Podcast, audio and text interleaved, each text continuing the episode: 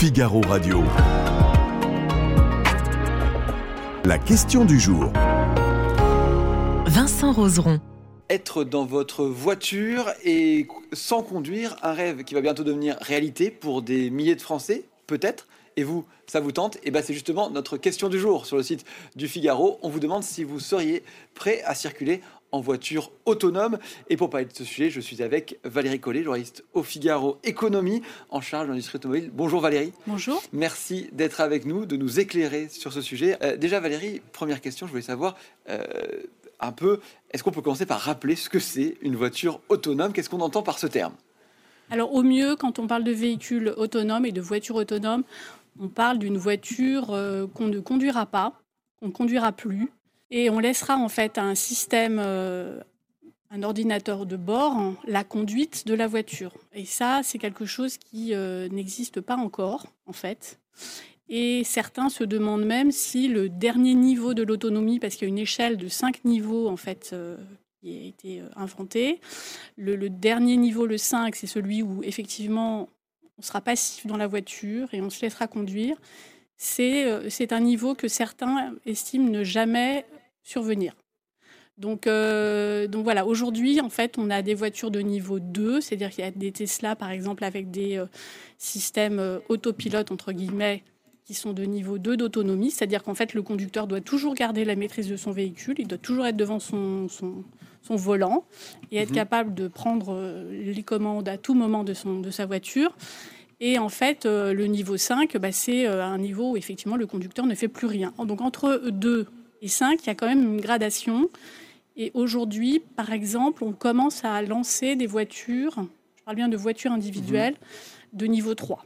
Donc on en est encore assez loin. D'accord, donc, on en est, euh, donc, on en est au tout début, on va dire. Euh, est-ce que ces, ces, voitures autonomes, euh, elles existent? Est-ce qu'on les, est qu'on les voit, par exemple, en France? Où, où est-ce qu'on peut en trouver ou en voir? Alors, pour l'instant, on n'a pas de, contrairement à ce qui peut exister dans d'autres euh, pays, déjà on n'a pas de taxi autonome, de robotaxis, ce qu'on appelle les robotaxis.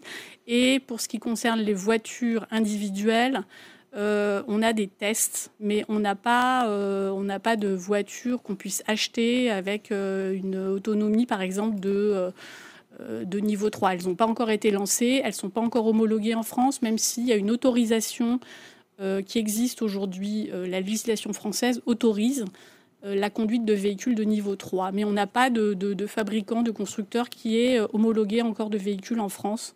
Donc on a des tests, effectivement, on a des constructeurs qui, qui font des essais sur les routes, mais on n'a pas de commercialisation de véhicules de niveau 3. Effectivement, et alors qu'aux États-Unis, on le disait, il y a ça qui est en place.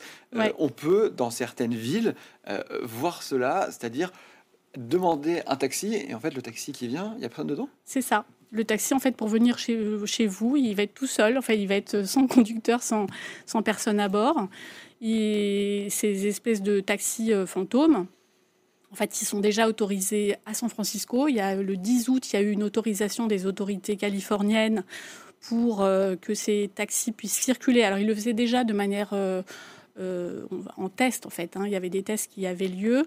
Là maintenant, c'est des services commerciaux qui sont autorisés pour deux opérateurs, Waymo, qui est en mhm. fait une filiale de Google, et euh, Cruise, qui est une filiale de General Motors. Donc ces deux opérateurs ont été autorisés à lancer leurs services commerciaux euh, n'importe quand, euh, jour et nuit, parce qu'il y avait des contraintes jusqu'à présent euh, de circulation. Là, il n'y a plus de contraintes de circulation. Vous pouvez commander avec votre appli un, taxi, qui, un robot taxi qui viendra vous chercher, qui vous emmènera tout seul, et donc sans personne à bord. Personne à bord, donc on est niveau Là, c'est du niveau 4. Du niveau 4, sans personne à bord. C'est du niveau 4. Donc là, on monte quand même d'un cran par mhm. rapport à ce qui existe avec des voitures individuelles.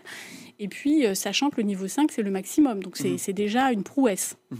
Euh, du coup, euh, pour, pour revenir à, ces, à, ces robotaxis à, San Francisco, c'est des robotaxis qu'on va, qu'on va pouvoir prendre facilement. Excusez-moi, j'ai perdu la question que je, que je, voulais vous poser. je voulais vous demander, est-ce que c'est sécurisé de prendre des robotaxis Est-ce qu'il y a beaucoup de gens qui en prennent? Est-ce qu'il y a des problèmes finalement? Alors oui, il y a des problèmes. Il y a des problèmes.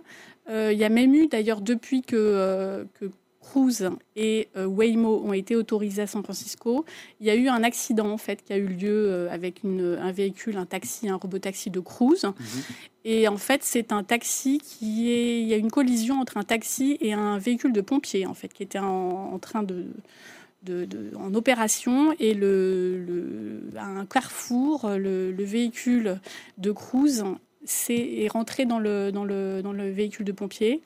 Alors heureusement, il n'y a pas eu de blessés graves, il y a eu un blessé léger, donc le, passager euh, du taxi, mais euh, Cruz a dit que euh, en fait c'était un carrefour avec des, des, feux rouges. Mhm. Que le taxi était passé au vert. Le problème, c'est que le véhicule d'urgence, lui, bah, il est passé alors qu'il n'aurait pas dû. Mhm. Donc effectivement, il y a, c'est sécurisé, mais il y a effectivement dans la circulation euh, quotidienne en ville, euh, des imprévus qui font que parfois, euh, même si le véhicule peut commencer une, un évitement et freiner, il peut y avoir un laps de temps qui fait que bon bah voilà c'est comme euh, c'est la vraie vie mhm. et euh, c'est pas sûr à 100% tout le temps. C'est ça, sauf qu'en plus un robot il réfléchit pas forcément comme nous. Et j'avais vu une vidéo par exemple, bah, je crois que c'était à San Francisco, d'un pompier euh, qui est en train d'intervenir sur un feu et il y a une voiture autonome qui avance vers lui et en fait, il lui il dit arrête-toi, mais la voiture elle s'arrête pas finalement parce qu'elle n'a pas les mêmes réflexes qu'un être humain finalement. Bon, jusqu'à présent en tout cas, il n'y a pas il a pas d'accident mortel, il n'y a mhm. pas de, de choses comme ça. Donc, euh, bon, je pense que en plus, depuis que cet accident a eu lieu, les autorités ont demandé à Cruz, du coup, de réduire sa flotte de mhm. taxis de moitié pour pouvoir euh, faire voir ce que l'enquête en fait va révéler de cet, de cet incident. Donc en fait, c'est un petit retour en arrière Exactement. finalement de la Il y a de la prudence. Mhm. Euh, on parlait, euh, vous parlez des, deux grandes marques euh, mhm. de San Francisco, donc General Motors d'un côté, euh, Google de l'autre. C'est aussi un terrain d'affrontement entre, entre géants ou est-ce qu'il y a des petits nouveaux, on va dire, qui peuvent se mêler à la bataille? Alors souvent, en fait, c'est une association de start-up et de géants parce que c'est des montants absolument énormes d'investissement. Donc on a effectivement des, des natures d'entreprises euh, et de secteurs assez, euh, assez différents. Euh, on a par exemple bah, on a des startups qui sont des startups de la Silicon Valley. Mmh. Waymo, par exemple, c'est typiquement ça. On a une start-up israélienne aussi, Mobileye, qui est connue dans, dans, dans ce, cet univers. Et puis, on a des poids lourds, des constructeurs automobiles, des géants de l'Internet, par exemple Baidu, euh, le chinois Baidu de l'Internet est très présent euh, dans ce domaine-là. Il a aussi une, une, euh, une comment dire, une entreprise de robotaxi. Mhm. Et donc, on a différents types d'acteurs qui, sont, qui se retrouvent à ce, point de convergence entre la techno et l'auto. Mhm. Et justement, je voulais en vous parler parce que est-ce que c'est la prochaine on va dire, grande révolution, le, la prochaine, comment dire Oui, c'est ça, c'est ce que c'est une révolution pour le monde automobile que tout, le monde essaye de finalement se placer, d'aller le plus vite possible là-dessus. Alors oui, ça, sera une révolution, mais en fait, on ne sait pas quand elle va avoir lieu, parce que, bon, déjà, euh, les services de taxi, ça, c'est aussi une petite révolution. S'ils se, se multiplient euh, dans les grandes villes, ça va quand même être... Euh, très surprenant. Alors le modèle économique de ces robots taxis, c'est c'est que comme il n'y aura plus de chauffeurs qui conduiront ces taxis, on fera une économie sur, ces coûts. Mhm. Et donc voilà, c'est un peu ça l'idée.